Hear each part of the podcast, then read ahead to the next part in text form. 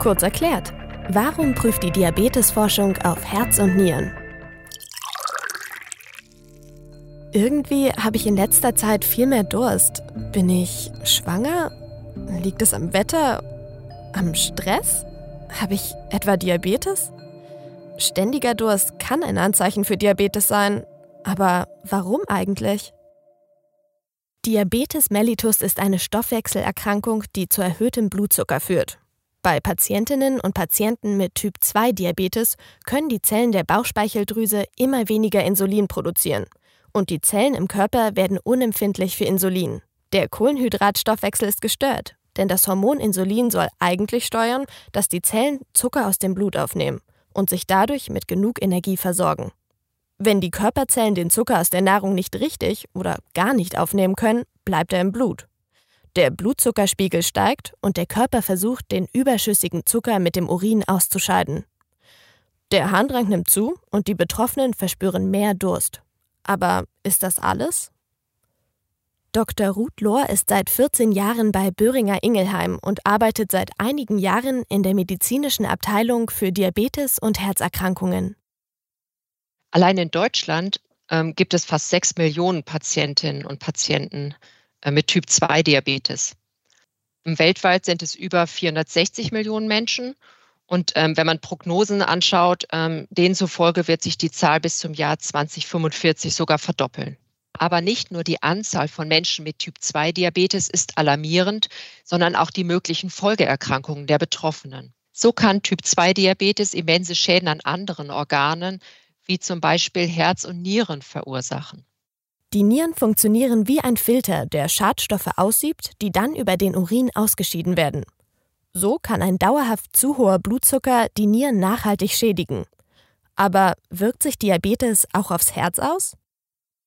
Menschen mit Typ-2-Diabetes erleiden viermal so häufig eine Herzerkrankung wie Menschen ohne Typ-2-Diabetes.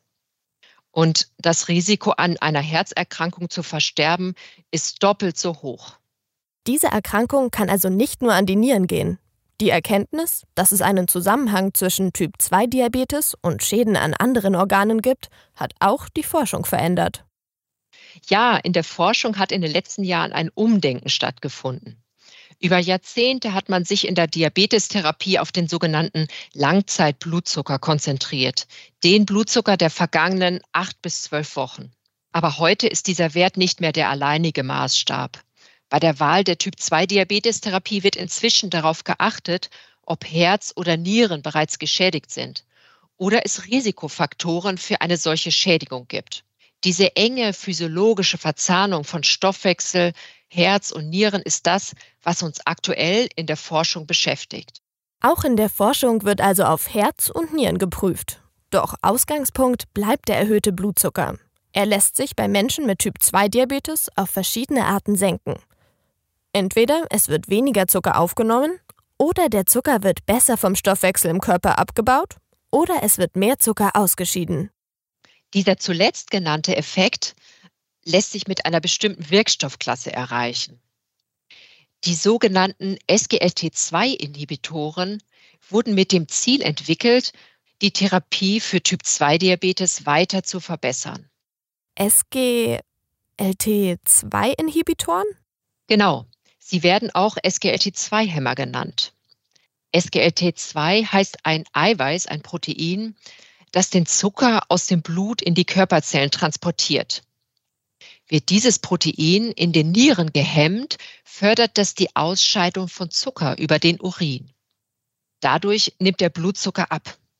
Und ein positiver Nebeneffekt ist außerdem, dass auch das Gewicht und der Blutdruck so gesenkt werden können. SGLT2-Inhibitoren können je nach Ausprägung des Typ-2-Diabetes als Einzeltherapie oder auch in Kombination mit anderen Diabetesmedikamenten verwendet werden. Diese Substanzklasse hat in den vergangenen Jahren in vielen großen klinischen Studien gezeigt, dass sie auch eine positive Wirksamkeit auf Herz- und Nierenerkrankungen hat. Deshalb kommt die Substanzklasse jetzt auch bei der Behandlung von chronischer Herzschwäche zum Einsatz. Was Dr. Ruth Lohr von Böhringer Ingelheim da beschreibt, klingt spannend und verspricht eine bessere Behandlung für Menschen mit Typ-2-Diabetes. Es lohnt sich also offenbar, auf Herz und Nieren zu prüfen. Kurz erklärt, ein Podcast des VFA, der Verband der forschenden Pharmaunternehmen.